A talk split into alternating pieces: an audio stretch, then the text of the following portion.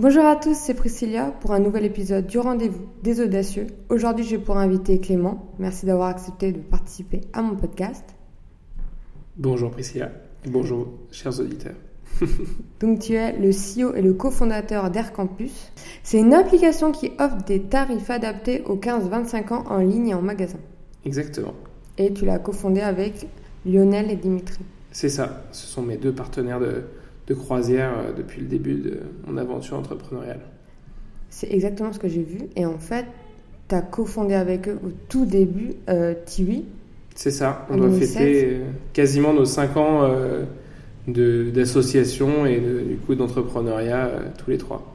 Et je trouve ça dingue parce que tous les entrepreneurs que j'ai rencontrés, ils n'ont pas les mêmes cofondateurs sur leur vie entrepreneuriale. Ils changent, ils rencontrent d'autres personnes.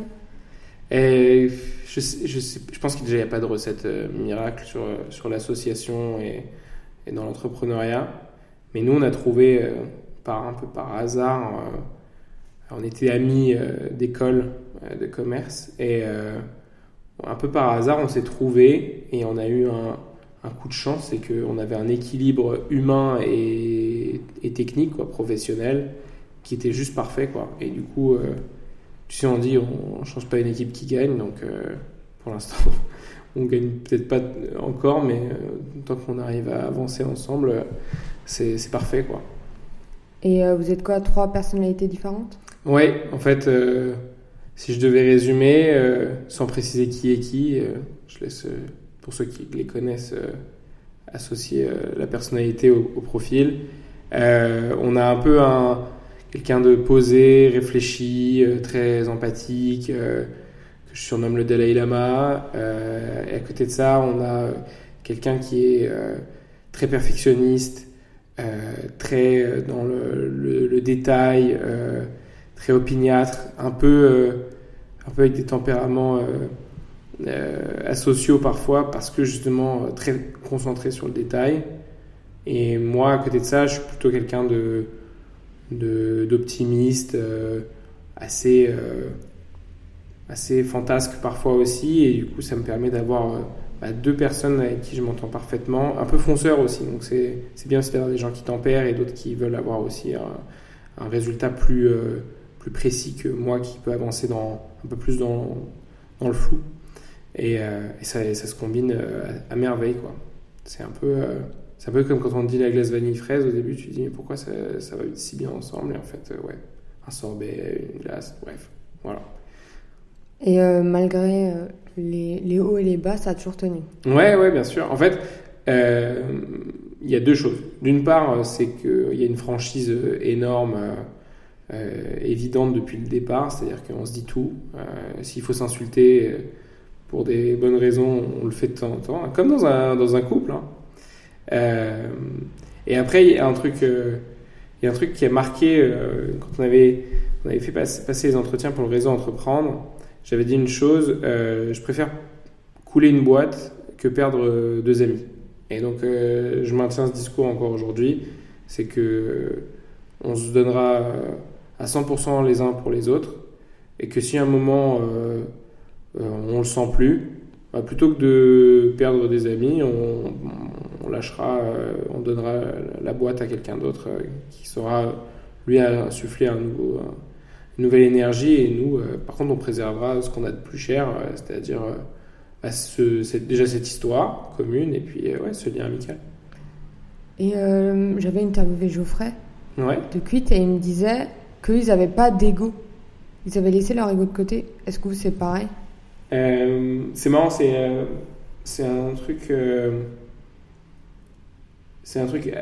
Je sais pas vraiment ce que ça veut dire en fait, parce que l'ego pour moi c'est juste le fait d'être. Quand on pense ego, on pense euh, un peu boulard, euh, euh, se la raconter, euh, avoir des, justement des, guerres d'ego.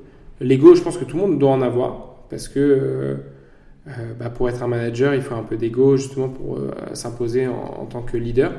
Pas forcément en tant que boss, mais en tant que leader qui inspire. Et après, si il n'y a, pas de broutille d'ego, c'est-à-dire que le titre, tu vois, typiquement, euh, euh, tout le qualificatif de CEO, etc., ça on s'en fout. euh, c'est quelle est ta position dans le collectif et qu'est-ce que tu y apportes. Donc, effectivement, il n'y a pas de guerre d'ego. Après, il y, a, y, a, de l'ego au sens, bah oui, on a une place, on est unique, et c'est important aussi de la revendiquer pour pour justifier auprès du collectif notre apport en fait. Donc, et je pense que c'est ce que voulait dire Geoffrey aussi. Et justement, on vous êtes trois et décider qui sera le CEO qui, met, qui décidera à la fin, euh, qui peut-être parlera aux investisseurs quand il faudra. Euh, comment ça s'est choisi en fait? Mais ça, tu vois, typiquement, euh, c'est ce que je disais sur chacun à sa place. En fait, ça s'est fait assez naturellement. On s'est rendu compte en se lançant des affinités des uns et des autres. Il y a des personnes qui vont être bah, plus à l'aise euh, au niveau de l'intelligence sociale, donc plus facile d'interagir avec, euh, d'autres êtres humains. Euh, il y en a d'autres qui sont plus à l'aise avec l'organisation, à comprendre les besoins. et en l'occurrence, sur la partie, la partie investisseur, comme la partie image extérieure de la boîte, bah, assez, assez naturellement, en fait, on m'a on m'a un peu mis, euh, mis là. Donc, euh, j'ai pas envie de dire que je me suis imposé parce que c'est vrai, je te dis, c'est vraiment c'est le, le, groupe qui évolue et qui se construit et donc chacun trouve sa place euh, naturelle et, et pour l'instant, je trouve que je suis à ma, je suis à ma place. Après que ça s'appelle CEO, CEO, CTO, etc. Ça ça n'a pas vraiment d'importance, tu vois. Moi, si j'étais dans cette aventure pour le titre, ça ferait longtemps que ça n'aurait pas suffi en tout cas pour euh, animer, tu vois, les, les journées un peu compliquées, quoi. Oui, parce que là, ce serait place à l'ego, en fait, pour être... Euh, ouais, c'est ça, c'est un titre. Euh, nous, on n'a pas de carte de visite, et jusqu'à très récemment, j'écrivais même pas CEO, même, même si c'était plus ou moins le cas, je mettais juste cofondateur. Parce que justement, je trouvais que CEO de trois personnes, ça n'a pas, pas de sens. Donc, voilà. Après, dans les codes dans les codes admis, il en faut un, donc il fallait dire qui, c'était pour que les investisseurs soient rassurés. Oui, j'aime bien ta philosophie parce que je vois de plus en plus de personnes qui sont euh, seules et qui se disent CEO. c'est le, cas en, tant que gérant en fait. Et gérant, ça fait moins rêver que CEO. Or, euh, quand on a une, une URL, bah, on, est, on est gérant, CEO. Euh... CEO seul de soi-même. Ouais, why not? Juste parler rapidement de, de Tiwi parce que ça m'a fait sourire. En... Enfin, vous avez essayé de quelque chose en fait, et euh, c'était les t-shirts qui, euh, qui rapportent. en fait, l'histoire, c'est que en février 2016, euh, j'étais trader et je commençais à être un petit peu, un petit peu lassé de mon métier et de me mettre peut-être mal orienté professionnellement. Et je m'étais dit, tiens, j'aimerais trouver une solution pour faire rentrer de la marque employeur sur les campus, autrement que sur les forums de recrutement. Et, euh, j'en ai parlé avec euh, bah, deux anciens euh, camarades de, classe, et, et on s'est dit, bah, tiens, on va bosser les soirs et week-ends dessus, juste pour commencer à, à toucher du doigt un peu l'entrepreneuriat, l'écosystème startup qui était à l'époque très animé par The Family. Et on a été un peu mordu, on avait bien aimé euh, le sujet, à tel point que euh, euh, par mes parents qui étaient installés à Mulhouse, on est allé tester notre idée au Startup Weekend de Mulhouse en avril 2016. Et le pire truc qui pouvait nous arriver, c'était de gagner le Startup Weekend. Ça, s'est produit, et du coup, on a démissionné. Et on a créé la boîte en septembre 2016 avec cette idée justement d'amener de la marque employeur via un support textile dans les campus. On a fait ça en gros pendant un an et demi, deux ans pour faire nos classes. Et, euh, après, euh, au fur et à mesure, euh, la boîte a, pivoté. Et aujourd'hui, en fait, Tiwi est plus connu sous le nom de Campus Screen. Et c'est une régie publicitaire avec ce qu'on appelle du digital out of home, donc des panneaux vidéo qui ben, promeut la marque employeur des recruteurs, principalement dans les universités où il y a une, grosse problématique d'insertion professionnelle. Et, et, en fait, cette boîte, on est plus opérationnel dedans. Euh, c'est devenu la filiale d'un groupe allemand qui s'appelle Deutscher Schulwerbung. Et, euh, et nous, depuis bah, un peu plus de deux ans maintenant, parce qu'en avril 2019, on a créé Air Campus avec bah, l'idée, cette fois-ci non pas de jouer sur l'insertion professionnelle, mais de jouer sur le pouvoir d'achat des jeunes et de les aider un peu au quotidien. Voilà. On est très animé par ce passage euh, à, la, vie d'adulte. Voilà, donc la vie d'adulte, ça veut dire avoir un, emploi et, euh, avoir des, dépenses. Et on sait que bah, les jeunes adultes, les, comment on dirait, les post-ados, pour, euh, pour les désigner, bah, en fait, c'est une période de vie assez compliquée où on manque de repères et, et on manque de moyens. Et donc voilà, c'est ce qui nous anime au quotidien. C'est que j'ai remarqué ça dans euh, bah, dans, dans, tout ce que tu as fondé, c'est vraiment toujours la même cible. Est-ce que ça répond à un problème que toi, tu as eu à cette période? Ou tu vois autour de toi sans, Oui, sans doute, mais euh, rien à comparer de... Nous, on est des privilégiés, rien à comparer de la réalité de la, du monde étudiant euh, aujourd'hui. D'un point de vue psychologique, je pense que le, le les confinements ont été juste atroces. la, les études à distance, euh, bref, euh, c'était catastrophique d'un point de vue euh, équilibre social pour, pour les jeunes et d'un point de vue économique, il n'y avait plus de petits boulots, il n'y avait plus bah, les employeurs qui prennent des, étudiants en job. Donc, donc non, je ne crois pas que ce soit une souffrance personnelle forte. Je pense juste que c'est un, c'est une cible qui nous intéresse foncièrement parce que Bon, bah, c'est le, début de la, le début de la vie d'adulte. C'est des années charnières. C'est les années qui comptent peut-être le plus dans le développement euh, personnel. Euh, et il faut éviter de les louper parce que sinon la vie après elle est plus complexe.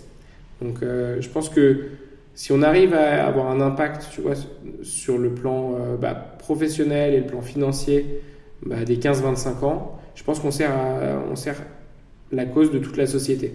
Mais c'est plus simple quand tu traites que que c'est ce segment-là euh, sur cet espace-temps euh, de vie. Quand tu m'as dit, euh, on a lancé euh, Tibi et après on a, en septembre, on a démissionné.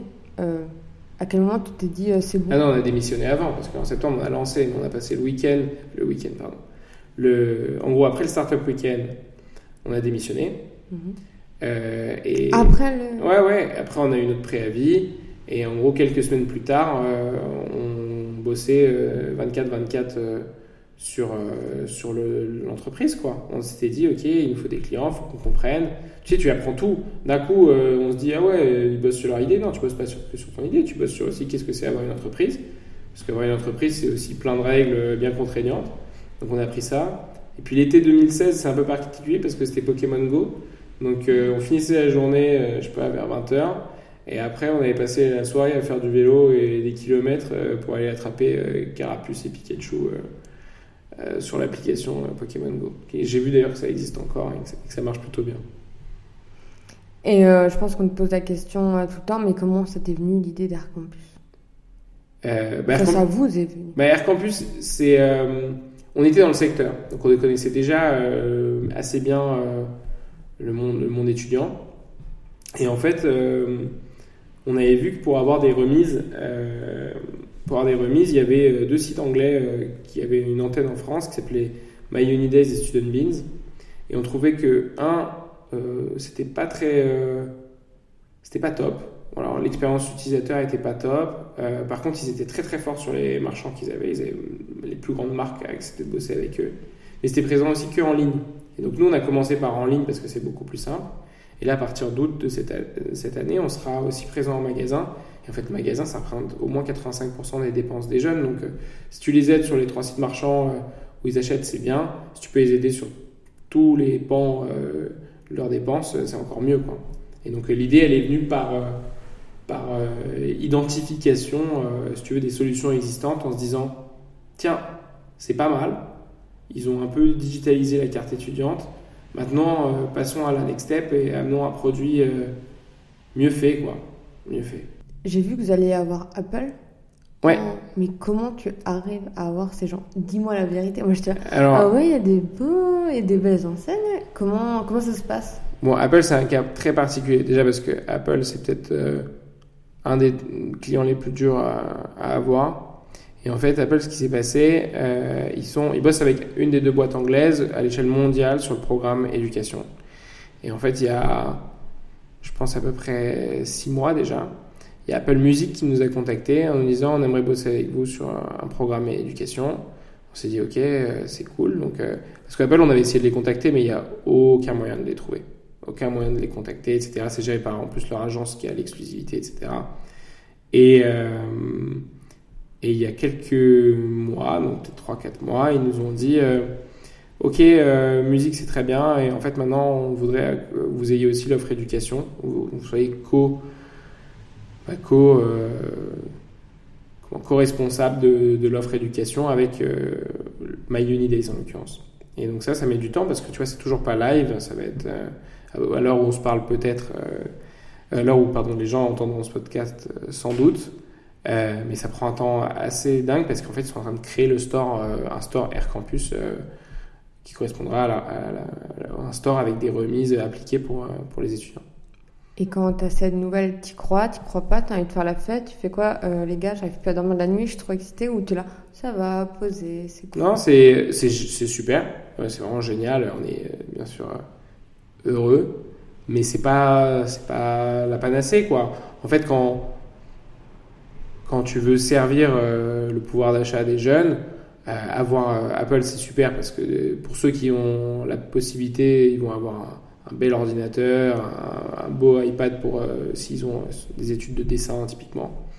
Mais c'est plus intéressant d'avoir un, acteur de la grande distribution ou de la restauration parce qu'ils y vont plus souvent et ça a un plus grand impact dans leur, dans leur quotidien. Et il y a une enseigne où tu étais vraiment fier de l'avoir? Mais toutes. Toutes Ouais, toutes. Toutes parce qu'en fait, à chaque fois qu'on signe une enseigne, je me dis, euh, ils font quelque chose de bien. Tu sais, et je me dis, ah, ils, ils ont vraiment euh, compris qu'ils avaient la capacité de jouer sur l'amélioration du quotidien de 8,7 bah, millions de personnes, quoi. Donc, euh, rien qu'en France. Donc, c'est. C'est beau, quoi. Si je te mm. disais, toi, Priscilla, comment tu peux jouer sur le quotidien de, 7 millions de, de 8 millions de personnes et si tu te dis, bah, il y a un truc pas très compliqué à faire, où en fait tu rognes un tout petit peu ta marge, mais euh, derrière euh, ils te le rendent bien, euh, parce que pour la vie ils s'en souviendront, bah, c'est génial. Et il y a quelqu'un qui, qui s'occupe des enseignes, je pense, chez vous qui les Ouais, on a un pôle, on a un pôle dédié à ça. D'ailleurs, on parle pas vraiment de. Ce ne sont pas des clients réellement pour nous, parce qu'en fait c'est un win-win, donc en fait on parle plutôt de, partenaires, mhm. c'est des enseignes partenaires. Et donc, ouais, ouais, il y a quatre personnes chez nous qui s'occupent de ça. Et c'était qui la première enseigne qui a signé avec partenaire, pardon? Ouais, bon, c'est non, une, enseigne partenaire. Écoute, la première enseigne euh, partenaire, c'était, euh, je pense, OCS, qui est le service de cinéma-série euh, d'Orange. Et alors, ce qui est assez drôle, c'est qu'aujourd'hui, on n'a plus d'offres chez eux parce que ils sont dans l'attente de pouvoir créer un truc encore plus fort. Et donc, il faut que ce soit validé par les directions. Donc, pareil, vu qu'on parle d'un très très gros groupe ça prend plus de six mois pour être, euh, pour être décidé. Et euh, est-ce que tu avais fait une liste au début de ah ouais, bien que sûr, tu les contacter après tu les as on, fait, euh, on fait on appelle ça la hunt list, c'est le tableau de chasse. Donc tu te dis tiens ce qui serait dingue serait d'avoir cela, cela, cela. Et aujourd'hui on est plus méthodique parce qu'aujourd'hui on quand on a commencé on s'est dit ah trop bien on signe une marque connue mais en fait c'est pas parce qu'elle est connue qu'il y a beaucoup de jeunes qui y achètent. Je te donnerai pas de nom parce qu'après, ils, peuvent se vexer. Mais euh, typiquement, euh, quand tu signes euh, une, chaîne de restauration rapide, quelle qu'elle soit, tu sais qu'il y a une, un fort pourcentage de la clientèle qui est jeune. Donc tu sais que tu vas avoir de l'impact et tu sais aussi que ça va être assez intéressant d'un point de vue financier pour, pour l'entreprise. Donc nécessairement aujourd'hui, on va se dire, tiens, tu signes cet acteur-là, ça représente près 1% euh, des dépenses des jeunes confondus euh, en France euh, par mois, pertinent. Mm. Tu dis, ok, ça vaut le coup d'y aller. Tu as signé Bickelstein Pas encore. Pas encore? Pas encore, on discute avec Thierry. Mais à la rentrée, on aura Bagel Corner. Donc, tu vois, à chaque fois, il faut se dire, quand tu as un concurrent, tu dis, bah, c'est trop dommage si toi, tu n'y es pas. Il y, a un manque à gagner certain. Quoi. Et ça se passe comment? Par mail euh, par... Ouais, par mail. Après, on se rencontre. Bon, avec le Covid, c'était beaucoup des mm. visioconférences. Mais euh, ouais, ouais. Et puis, ça va assez vite, au, fond. Tu sais, le, le, le sujet, c'est juste euh, est-ce que vous êtes prêt à, à, faire un tarif étudiant ou un tarif jeune? Et en fait, ce tarif-là, nous, vu qu'on a un, système de certification en fait avec Air Campus, où on, on dit à nos partenaires, à tous les gens qui passeront par nous pour récupérer l'offre, bah, ils sont des vrais ayants droit. C'est des gens qui sont vraiment certifiés étudiants, des gens qui sont vraiment certifiés à partir de leur carte d'identité 15-25 ans. Et donc, euh, donc, après, on leur dit, bon, bah voilà, nous, on vous amène toute la sécurité. Euh, faites l'offre avec nous et en fait, euh, il n'y aura pas de fraude, ce sera facile à gérer de votre côté parce que votre offre jeune, on en est les garants.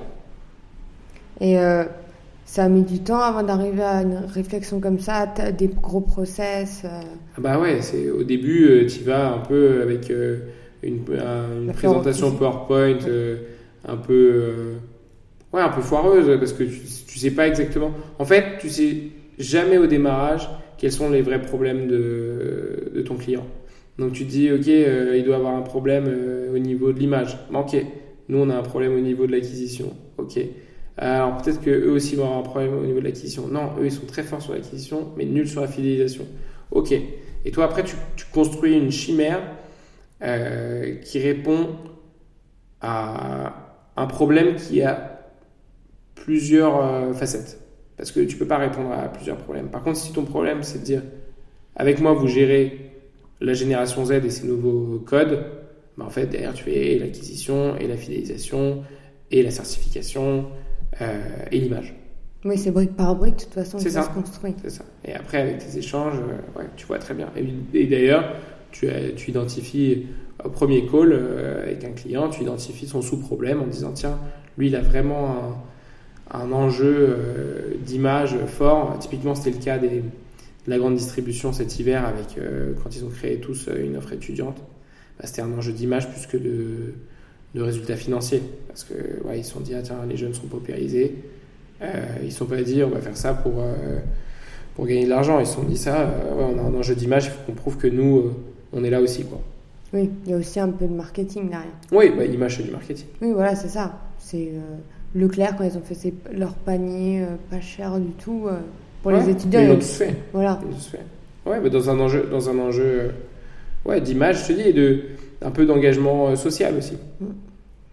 Et pendant tout ça, il y a eu des moments de doute ou d'échec?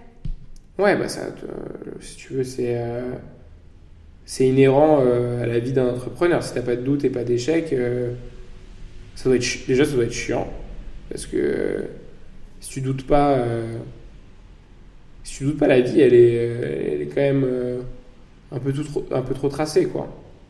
Et, euh, et, on est plus là pour le, pour le chemin que pour le résultat, tu vois. Donc, donc non, douter, évidemment. de manière permanente, d'ailleurs. Tu sais, tu te, remets, tu te remets toujours en question pour te dire est-ce que je, suis bien, je suis bien, je suis bien? Et en fait, c'est parce que tu doutes et parce que tu échoues que tu te rapproches d'une vérité et d'une vérité qui, en principe, devrait te permettre de construire un, business model viable.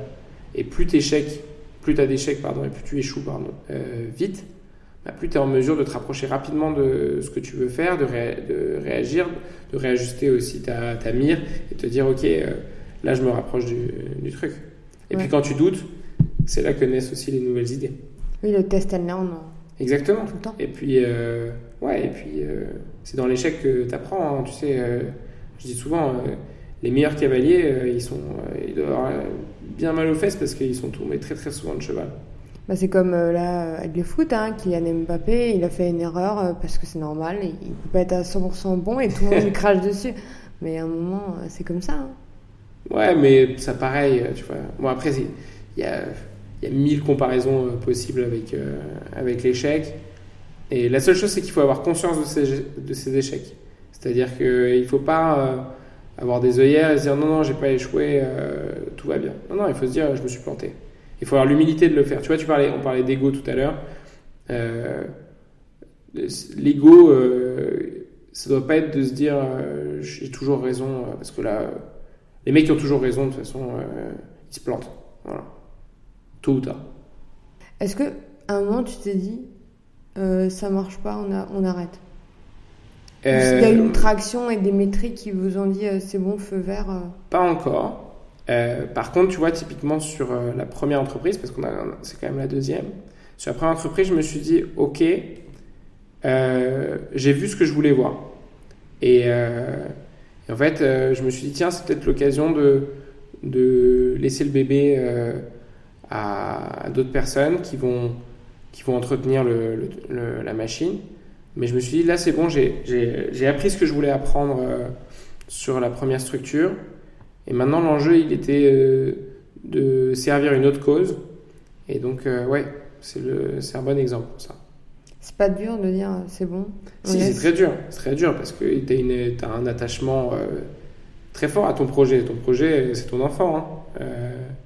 donc, non, il y, a un truc, y a un truc fort. Après, plus tu creuses ton, ta vie entrepreneuriale, plus tu la, tu la, tu la prolonges plus tu es à même de prendre ce genre de décision et te dire ouais, c'est pour le bien, euh, c'est pour le bien de l'équipe, euh, c'est pour le bien aussi euh, du projet. Et, tu sais, il faut, être, il faut être dans le challenge permanent. Je pense qu'il y a plein d'entrepreneurs qui, qui, font des dépressions et c'est pas parce que la vie entrepreneuriale est un peu compliquée. Tu parlais effectivement de, des échecs. Les échecs, c'est bon. On préfère vivre des victoires que des échecs, c'est une évidence. Mais pire que de vivre des échecs, il y a vivre l'ennui et et le fait de ne plus être challengé au quotidien, motivé, etc. Et ça, ça, ça c'est horrible. Moi, quand je vois, j'ai des copains qui ont vendu leur boîte et qui sont obligés de rester bosser encore des années après dans la boîte, alors que c'est plus eux qui sont en commande, bah donc ça veut dire que tu es un peu en décalage par rapport à ce que, ce que tu avais prévu pour, euh, pour cette entreprise. Et donc, euh, ouais, c'est, ça va être horrible. Euh, et toi, quand tu as des moments de down, tu fais quoi? Moi, je, je très famille euh, et amis. Donc, euh, je suis, en général, je suis plutôt un animal social. Donc, euh, sociable, pardon. et du coup, je passe un, dès que ça va pas, je vais voir ma femme, mon fils, mes amis, mes parents.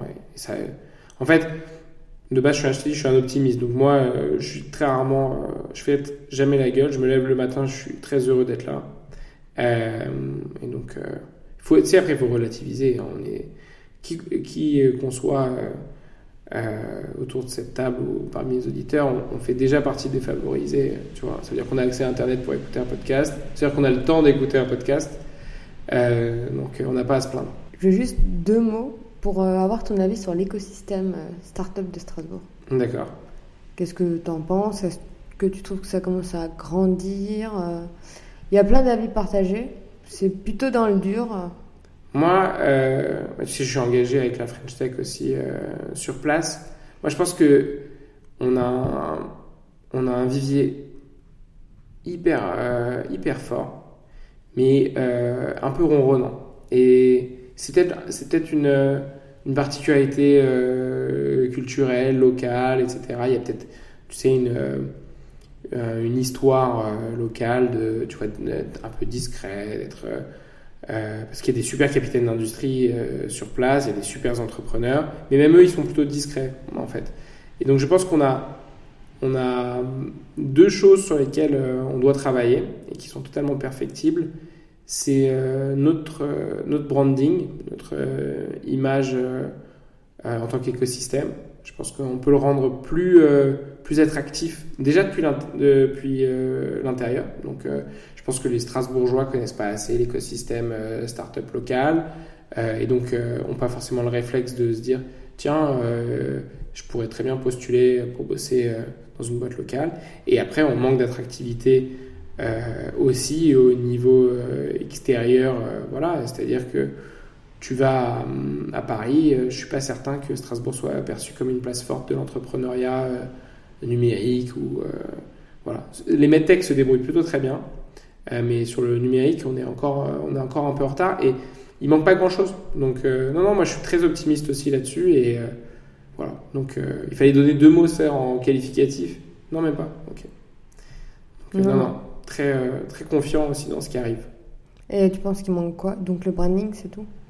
Ouais, du branding. En fait, juste. Euh, en fait, tu sais, on paye un peu le fait d'avoir un écosystème qui est, euh, qui est majoritairement composé d'entrepreneurs qui euh, viennent, viennent de la technique et pas du commerce, du marketing.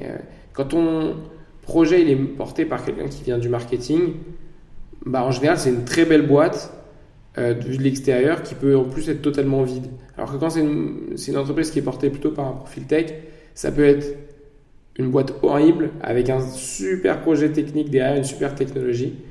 Et, euh, à Strasbourg, c'est un peu, on a un peu cet écueil-là. C'est-à-dire que euh, va avoir des, bah, des super mecs, et des super nanas, bien sûr, euh, mais où le personal branding et le, corporate branding euh, est vraiment à travailler.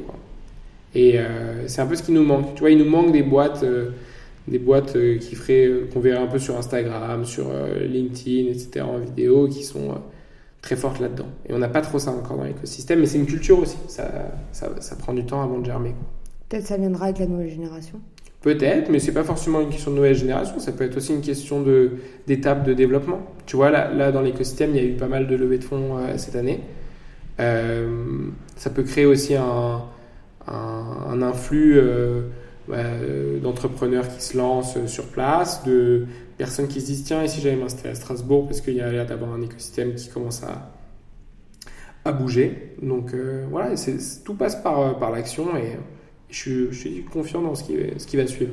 Oui, parce qu'il y a des belles boîtes, il y a des beaux mentors. Enfin, j'ai interviewé des gens, je trouve, incroyables, inspirants, etc. Et j'ai l'impression qu'ils parlent pas assez, Yann. Euh, Exprime-toi plus. Euh, pareil, Geoffrey. Il y a Rémi qui essaie de prendre la place et tout. Mais je trouve qu'ils prennent pas assez leur place et c'est dommage. Tu viens de citer trois personnes qui viennent d'une filière scientifique euh, plutôt Ouais, technologique, mais ça. qui sont euh, au demeurant euh, les, les personnes les plus visibles de l'écosystème. Mais encore une fois, c'est pas une question de c'est pas une question de visibilité, c'est une question de ce que tu veux dire, la récurrence. Tu vois, je pense à la fondatrice de Respire qui, qui, Hum, qui a juste c'est du marketing. voilà, rebrander des produits de laboratoire, mais c'est fait très intelligemment. Euh, ben, c'est une rockstar sur LinkedIn. Euh, et en fait, ça, on n'a pas euh, à Strasbourg. Mais c'est aussi des caractères. Il y a des, il y a des gens. euh, ouais, tu, tu parles d'un Rémi Perla. Euh, Rémi, euh, c'est un mec qui est très fort euh, pour, euh, pour prendre la parole en public.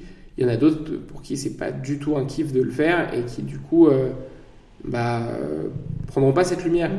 Et, euh, et on manque un peu de ça. En fait, il nous manque un peu euh, euh, un groupe de personnes euh, qui ont envie de mettre le, le feu euh, sur scène. C'est ça que je disais qu'ils devraient prendre leur place, s'exprimer, etc. Et c'est dommage. Enfin, moi, je trouve ça dommage voilà, qu'ils se mettent pas en lumière, mais après, c'est ça se Ouais, voit c'est caractère, pas faut pas des forcer- gens. faut- Oui. tu peux pas forcer les gens. Bah non. Et, euh, et c'est un peu notre rôle euh, bah, en tant que membre de cet écosystème de se forcer un petit peu pour justement euh, faire comprendre aux, aux talents et aux investisseurs locaux et, euh, et euh, étrangers, étrangers au sens hors, hors écosystème, bah, de venir s'intéresser à nous. Quoi. Mais à un moment, je te voyais énormément dans la lumière. À un moment, je te voyais tellement que je te reconnaissais entre 10 000 personnes. Ah, Ah, C'était peut-être physionomiste. Mais non, alors je, je crois, que- je crois qu'il y a, hum, il y a des périodes. euh, nous, nous, à titre personnel, moi je pense que j'ai eu une période où je voulais tester, euh, tester le pitch, tester euh, les présentations. Bah, tu vois, je fais encore un truc euh, cette semaine, ce qui sera totalement anachronique quand les gens écouteront le podcast. Mais, euh, mais globalement. euh, sur place, en tout cas à Strasbourg, j'estime que euh, j'ai déjà beaucoup fait, donc j'aimerais que d'autres personnes prennent, la place, parce que justement, c'est pas, pas intéressant si tu vois tout le temps les, mêmes têtes. Après, par contre, je suis présent à Paris, je suis présent euh, un peu en dehors, euh, aussi dans d'autres villes, et, euh, j'ai été aussi à Londres et Milan. Bon, bah, il faut, il faut sortir, tu vois. Et donc, c'est bien que les Strasbourgeois nous connaissent. On essaie d'être présent voilà, avec la marque employeur aussi pour que des talents pensent à nous. Là d'ailleurs, on a quelqu'un qui arrive chez nous à la rentrée qui est juste euh, exceptionnel sur les RH, euh, tu vois, et qui vient de Paris. Donc, euh, non, c'est une chance. et t'as jamais voulu aller à Paris? Ah, en fait, tu sais qu'à la base, on est tous les trois parisiens, en fait. Avec, T'es pas mulhousien, t'es parisien. En fait, moi, j'ai grandi à Paris, j'ai fait mon lycée à Mulhouse. D'accord. Depuis quand je suis arrivé au lycée, mes parents sont restés sur place. Et donc, en fait, on est trois parisiens et on travaille à Paris. Et en fait, quand on s'est dit, tiens, on va se lancer, alors il y a eu conjointement euh, deux événements. Le gain de Startup Weekend nous a permis d'être accompagnés par le réseau Entreprendre Alsace et par le SEMIA. Donc en fait, nécessairement, ça crée une, un attachement local. Et le SEMIA était quand même plutôt présent à Strasbourg à l'époque. Et la volonté aussi de sortir de Paris, parce que pour la vie perso et la vie pro, bah, les coûts fixes étaient juste dingos, la qualité de vie pas dingue. C'était le début 2016, c'est le début de l'essor du, du, crack à Paris, donc voilà, le, le métro c'était pas funky le matin. Et ici, on a découvert un cadre de vie euh, bah, euh, sympa, quoi. Le vélo, euh, les quais, et voilà. Donc, et on n'a pas bougé. C'est surtout moins cher, quoi. Parce que les locaux que t'as, enfin, faut les sortir au début d'une boîte 3 oh oui, bien sûr. Bien sûr. C'est impossible. Bien sûr. Ah non, non, mais nous, on est conscience de la qualité de vie qu'on a, aussi bien privée que, que professionnelle, bien sûr. Et parlons d'un sujet qui va être d'actualité, quand on le sortira c'est euh, la levée de fonds. Et c'est un sujet qui, euh, qui, qui m'inspire beaucoup par rapport à mon métier dans la data, etc. Parce que je pense que c'est hyper important et c'est encore dur de faire comprendre aux gens que des belles data pour les investisseurs, je pense que c'est la base. Il n'y a pas que ça. Non, mais oui, après, c'est toi, ta vision, ton image, etc. De... Parce que, non, tu as combien, as combien de levée? C'est la, la, la, la, deuxième et c'est la première. Euh, où je suis sorti de, je suis sorti de mon, mon cocon. D'accord. La première, on l'a faite avec euh, des, euh, des gens qu'on connaissait plus ou moins longue date. La deuxième, je l'ai fait avec des inconnus. Il y en a même certains que j'ai pas encore vus physiquement. Donc. oui, et après, ça dépend aussi à quel niveau ta boîte est. Ouais, sans doute. Hein. Mais non, bah, structurellement, une levée de fonds, c'est une augmentation de capital la plupart du temps. Euh, et là, en l'occurrence, c'est la deuxième augmentation de capital qu'on fait sur, euh, sur Air Campus. Et, euh, je te dis, du coup, avec des nouvelles, des nouvelles têtes, des gens qui sont assez impressionnants par leur parcours. Et donc, ouais, c'est une, une, expérience, expérience de dingue. Internationaux ou français pas que, pas que français. On a une personne, une personne qui est à Bruxelles, une personne à Milan, une personne à Boston, et après en France un peu partout aussi. Donc, euh, On dit que ça prend 4 à 6 mois de préparation? Euh, ça, ça, ça dépend déjà du, stade hein. d'avancement. Je, pense que ça, ça, ça, varie, ça dépend des montants recherchés, euh, ça dépend des rencontres, ça peut aller très très vite. Donc je crois qu'il n'y a pas de règle. C'est sûr que si il reste 6 mois de trésorerie, il faut se dépêcher. Voilà.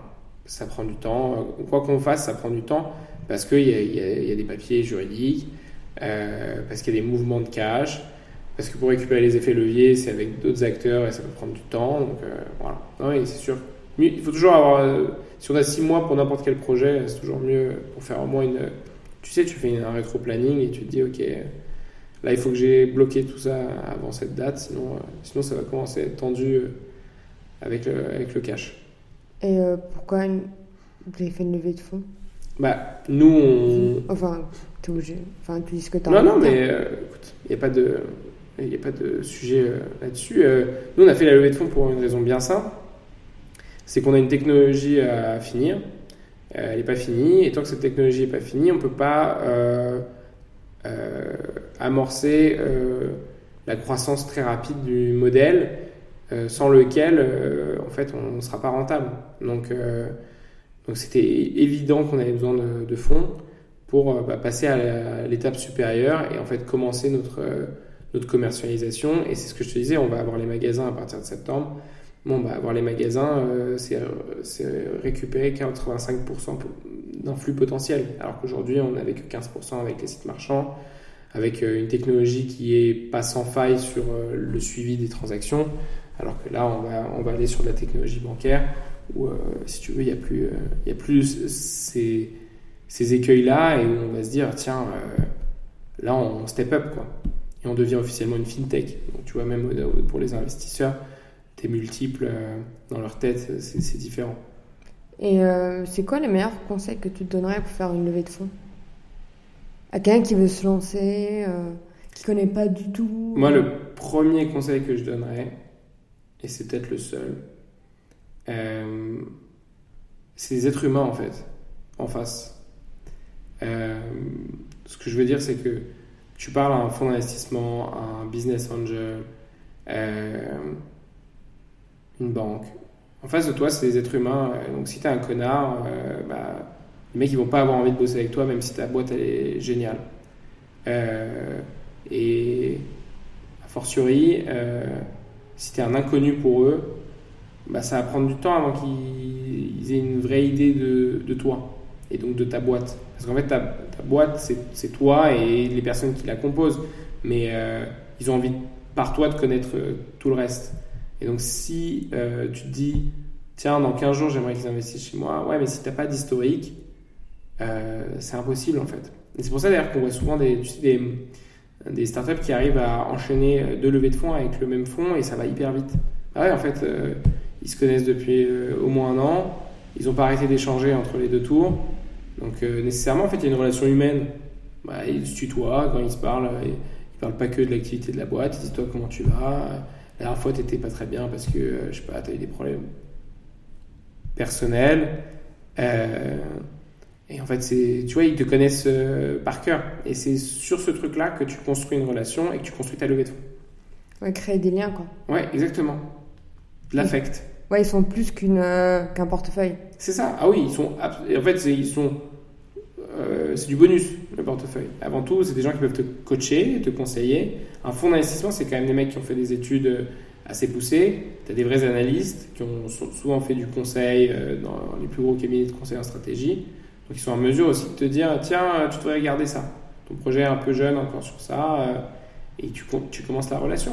Et au bout d'un moment de la relation, ils vont peut-être te dire tu sais quoi, je trouve que tu es un super entrepreneur peut-être qu'on va investir, mais ça intéresse aussi, j'ai parlé de toi à quelqu'un d'autre, et ça l'intéresse, et il veut te rencontrer, et ainsi de suite. Et euh, toi, tu t'es fait coacher avant de, de faire euh, la levée de fonds? Enfin, je sais pas comment ça se passe? Parce que je sais qu'il y a plein d'étapes. Moi, j'ai lu dessus. J'ai regardé des, j'ai écouté des podcasts, j'ai regardé des vidéos. Euh, on avait, via l'accélérateur la région Grand Est, Kélinov, on avait aussi un coach euh, qui était disponible. Et ça, ça fait une grosse différence aussi d'avoir un, suivi humain pour pouvoir en parler. Et après, euh, bah, après tu, te fais ton expérience et tu, vis le truc euh, toi. Donc, c'est d'ailleurs assez, assez singulier parce que hum, tu deviens un membre extérieur de ton entreprise. En fait, une grosse partie de ton temps est consacrée à ça. Et tu dois être la personne qui reflète le mieux ton entreprise, mais tu t'éloignes de son quotidien.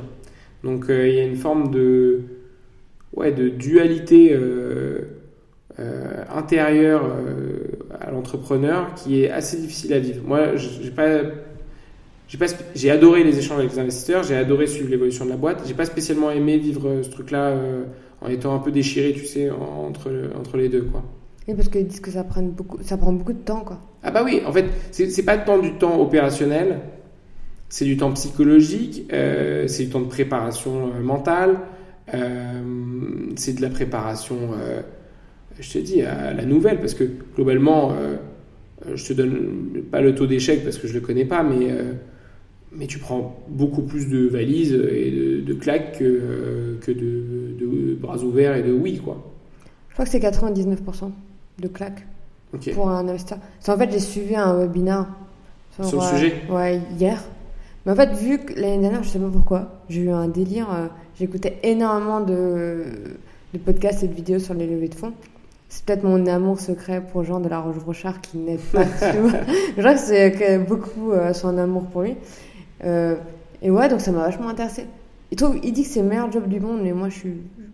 ah non, je pense, que, je pense que, pour lui, pour lui, c'est hyper pertinent. Tu vois que des mecs qui sont motivés à 100%, qui ont des idées bah, euh, entre euh, farfelues, brillantes, etc., qui peuvent toutes donner des boîtes, euh, des boîtes viables et, qui vont changer le quotidien des gens. Et, du coup, tu passes tes journées à rencontrer des gens comme ça. Alors, je pense que c'est un peu la même chose que quand tu es professeur à l'université et que tu dois gérer des chercheurs. Tu as des mecs qui sont très pointus et qui viennent te montrer des, des sujets qui, euh, qui t'intéressent. Parce qu'en fait, l'investisseur, il reçoit que les gens qui l'intéressent en plus. Donc, euh, tu sais, il voit le truc, il se dit, ah tiens, ça va concerner, euh, je sais pas moi, la gestion des déchets, ça m'intéresse pas, je le vois pas, tu vois. S'il se dit, ah tiens, ça concerne les nanorobots, ça me passionne, tu le reçois, et le mec, il se trouve, il reçoit, tu vois, que des sujets qui l'intéressent. Et d'ailleurs, c'est pour ça que tu as des fonds spécialisés.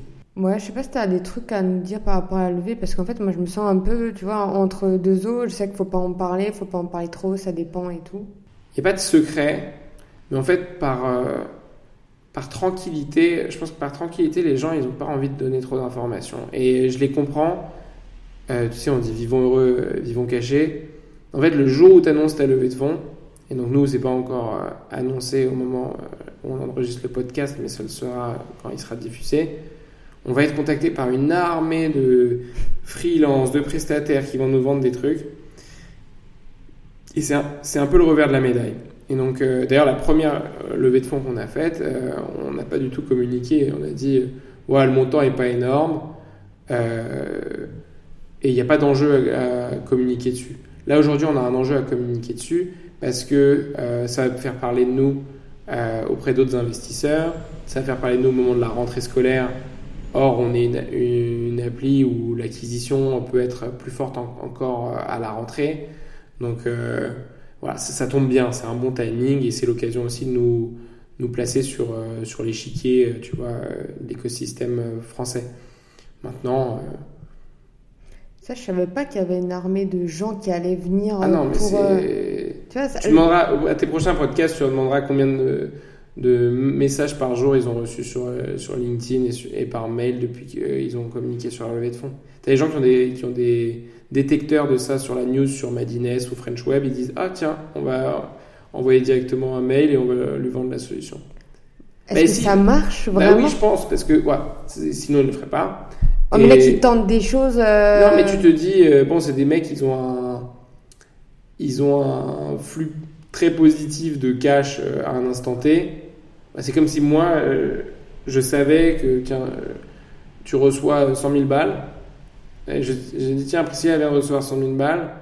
Euh, je, je, m'appelle Cartier, je vais venir faire des pubs pour des, petits bijoux. Bah, c'est le meilleur moment pour venir te, parler, en fait. Parce que je dis, ah, j'ai 100 000, je peux bien claquer 2 000 dans une bague. Tu vois? Et ben, c'est la même chose avec une startup. Tu te dis, ah, c'est vrai que c'est un peu chiant la compta en ce moment.